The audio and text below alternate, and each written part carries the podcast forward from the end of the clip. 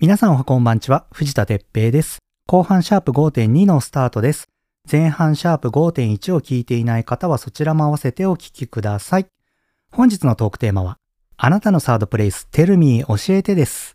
早速お便り紹介します。ペンネーム、味をしめこさん。ペイさんこんにちは。初回より楽しく聞いております。さて今回のテーマ、サードプレイスですが、あります。よくぞ聞いてくれました。聞きましたよ。自宅でも職場でもないくつろげる第三の場所。それは自宅マンション内にある温泉です。仕事から帰ってきたらその足で即向かいます。エントランスを出て10歩で行けるので、嵐の日でも関係ありません。すごいね。10歩で行けるって近いな。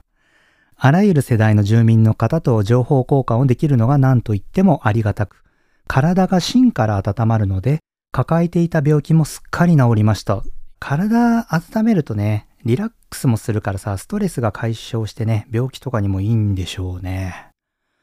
やはり大きなお風呂で体を温めるというのは健康にとても良いです。ペイさんも疲れた時など、街の銭湯に行ってみるのも良いかもしれませんよ。自信を持ってお勧めいたします。いいね、力強くて。自信を持ってお勧めお受けいたします。いや、このね、最初笑っちゃった。ペンネームね、味をしめこさんって名前最高だなと思って、味に、おっぽのに、しめがさ、あの、サバを締める、あの、ピヨンみたいな感じに子供の子で、味をしめこさんなんですよ。最高です。続けてもう一個紹介していいですか？ペンネームうなぎ犬さん。こんにちは。いつも番組を楽しく聞かせていただいています。番組のジングルが大好きです。なかなか頭から離れなくて無意識に口ずさんでいます。ほら、ここにもいた。前半聞いてなかったら聞いてみてください。えさて、私のサードプレイスは銭湯です。家のお風呂が狭い上に追い炊き機能がないので、広い銭湯の湯船には本当に癒されます。私の銭湯選びのポイントはズバリ、リンスインシャンプー、ボディーソープ、バスタオルを貸してくれるかどうかです。いつも突然思いついていくので、リンスインシャンプー、ボディーソープの貸し出しがなかったり、手ぬぐいの貸し出しはあってもバスタオルは貸し出してくれなかったりするところは地味に面倒です。自前のシャンプーなどにこだわりを持っている方もいると思いますが、私はそこは全然気にしていません。この潔さね、好きですよ、僕。むしろ銭湯で貸してくれるあの独特なリンスインシャンプーの香りが好きなのかもと今書いてて気がつきました。てっぺいさんはお気に入りの銭湯はあったりしますか？これからも番組聞かせてもらいます。うなぎ犬さん、ありがとうございます。いや、これね、お二人連続で読んだんですけど、温泉だったり銭湯だったりね。いや、サードプレイス風呂なんですね。いや、いいな僕ね、お気に入りのね、銭湯はないんですけど、毎日ね、よそのお風呂に入ってるんですよ。理由を話すと長くなるので、まあね、ざっくり話すとね、うちね、風呂がないんですよ。だからね、あの、必然的によそに行かなきゃいけなくて、それでね、あの、僕が行ってるジムっていうのがね、浴場もね、サウナもあるんですね。なので、ほぼ毎日ジムに行って、筋トレするプラス、お風呂に入るっていう生活をしています。いや、これさ、普通に考えたらさ、お風呂ないって大変だろうとかさ、めんどくさいだろとかさ、考えられないってね、よく言われるんですけどね、僕ね、あんまりそういうこと気にしなくて、お風呂なきゃないでどっかで入りに行けばいいかなっていう、思う結構適当なタイプなんです。はい。いや、あのさ、うなぎ犬さんのさ、備え付けのリンスインシャンプーが使えるっていうのはね、すごい羨ましいです。僕ね、なんかね、頭皮が多分ね、弱くってね、備え付けのさ、リンスインシャンプーとかね、使うとね、フケがね、すぐ出ちゃうんですよ。もうね、洗って、ドライヤーで乾かしたすぐ後ぐらいにもうフケが出ちゃってね。だからね、使えないんですよね。一時期はね、友達が作った石鹸でね、ずっと頭とかを洗ってたんですけど、10年ぐらい前かな。タイでね、すごいいいシャンプーと出会ってですね、ちょっと今日その話していいかな。これね、本当におすすめで、あの、僕、番組で結構おすすめの話 してますけど、あの、全然あれですからね、なんていうの、こういうの、企業から紹介してくださいとか言われてるの全然なくて、おすすめをただただ紹介してるんですけど、タイで買った、これ呼びにくいんだよね。カオコータレープっていうシャンプーです。これね、紹介しといてなんなんですけど、日本で売ってないんですよ。でね、えっと、どんなものかっていうと、あのー、すごいオーガニックのシャンプーで、バタフライピーってわかります？あの紫色の東南アジアとかで咲いてる花なんですけど、それを使って作ってるシャンプーです。別にオーガニックとかそういうものにね、こだわりはないんですけど、さっきも話したようにね、結構化学性物質がいっぱい入ってると、フケが出がちっていうのがあったので、優しいシャンプーを探していて、これを紹介してもらって使ったらすごい良くて、えっとね、ノンシリコンで人工着色料もなくて人工香料も不使用のシャンプー。でね、すごいいいのが、タイで買うとね、これね、400円ぐらいなんですよ。130バーツぐらいで買ったので、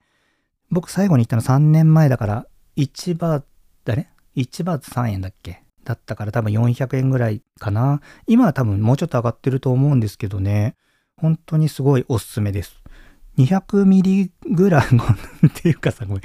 勝手に説明してるけどさ、日本で売ってないものをさ、紹介してさ、さらにビジュアルもわかんなかったらなんだよって感じだよね。えっとね、200ミリぐらい入っていて、僕、髪短いので、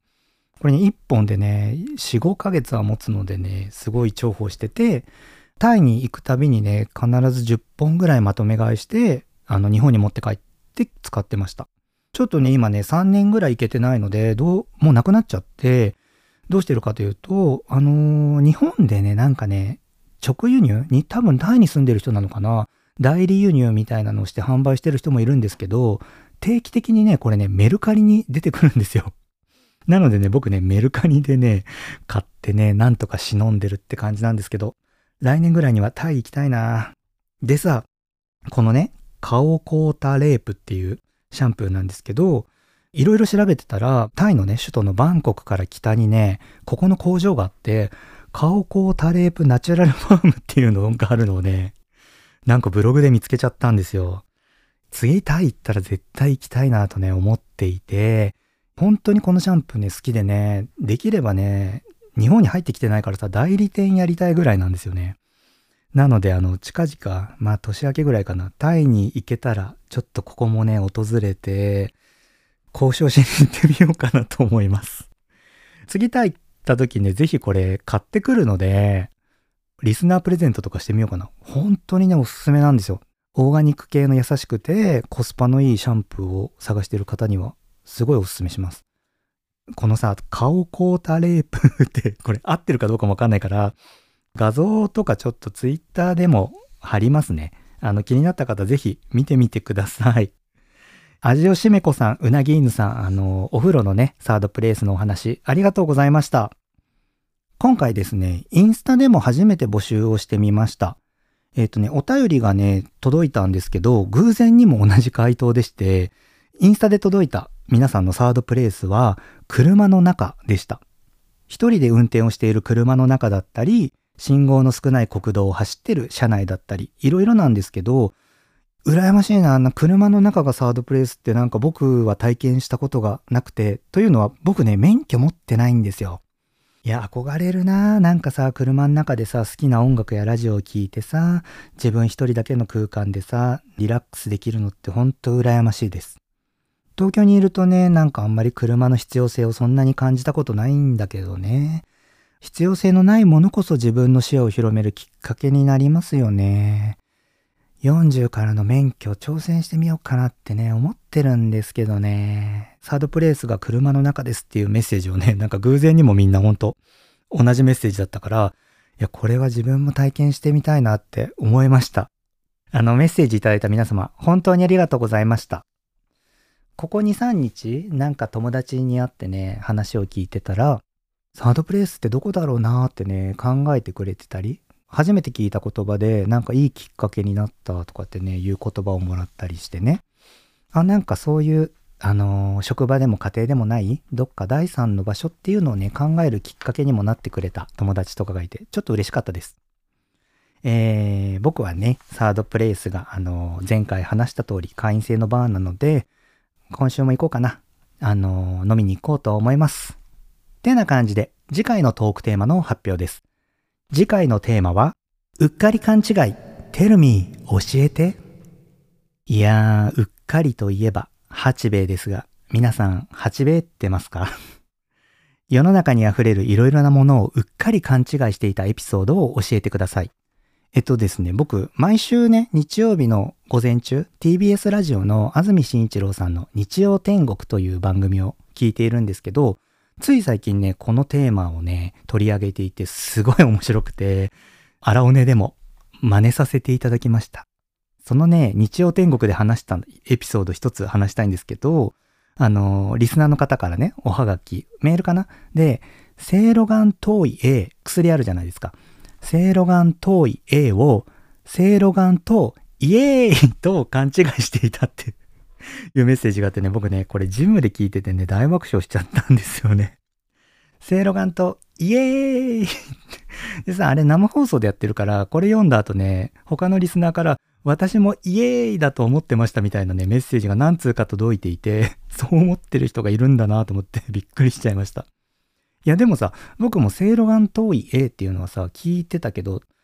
よく考えたらなんだろう？遠い A ってなんだろうと思って、ちょっと調べてみたんですけど、遠いというのは、薬剤などの不快な匂いや味を糖分などで覆って服用しやすくしたものだそうです。なるほどね。なんかさ、僕、ポッドキャスト始めてから、あれこれってなんだっけ？みたいなのさ、あの、できるだけね、正確に伝えたいと思うので、調べたりしてね、すごい勉強になっていて、いや、ポッドキャスト 始めてよかったなって改めて思います。えちなみに、僕のうっかり勘違いはですね、あの、ミュージシャンに愛子さんっていらっしゃるじゃないですか。名曲ね、カブトムシっていう曲があると思うんですけど、僕ね、カブトムシって曲がね、廃れた相撲部屋のおかみさんの歌だとずっと思ってたんですよ。いや、これね、歌詞を見ないでね、ずーっと聞いてたからそう思ってたんですけど えっと、この内容はね、あの、次回の荒尾根でお話しします。えー、今回募集のうっかり勘違いテルミー教えてはですね、次回を飛ばして11月23日の配信でお届けしますが、11月23日皆さん何かわかります？ワールドカップが始まってまして、日本ドイツ戦がね、11月23日なんですよ。それでね、僕ね、こういう試合はね、すごいね、熱を入れてね、応援してね、ツイッターがね、めんどくさくなるタイプなんですけど、あの、11月23日間に合えば、ワールドカップのね、イケメンを紹介するっていう配信もしたいなと、ちょっと思っていてね、ちょっとね、11月23日に間に合うかわかんないんですけど、もし間に合えば、あの、ワールドカップイケメン選手権というのをお送りしますので、その次の週になる可能性もあります。まあでも皆さんね、面白い話、ぜひ教えてください。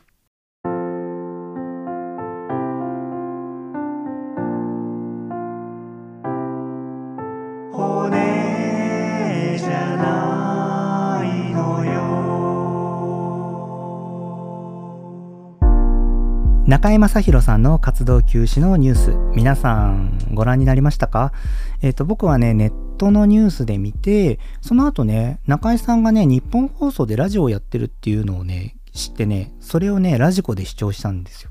こういうのはやっぱ本人の言葉で聞いてみたいなと思ってね。でさ、ラジオでね、病状など具体的なことはね、結局何も言ってないんですけど、なんとなくごまかしていて、みんなもね、それに合わせてうまくごまかされていただきたいって言ってたんですよ。いや、なんかね、明かさない理由をさ、つぶやくように、自分のね、プライド、見栄、エゴかなみたいな感じでね、話してるんだけど、いや、僕ね、これすごい人間らしくていいなと思いました。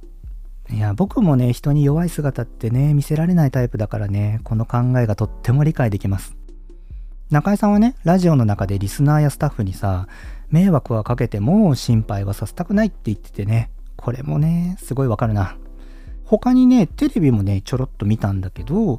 いつかね、ユーモアを交えて話せる時が来たら話したいとも言っていてね、芸能界の第一線で長く活動している人として素晴らしい言葉だなって思いました。いろんな考え方があっていいと思いますけどね、僕はね、中井さんのプライドを尊重してそっと応援したいと思います。SMAP とのね、出会いはね、僕はね、子供の頃の明星っていう雑誌なんですよ。明星覚えてます？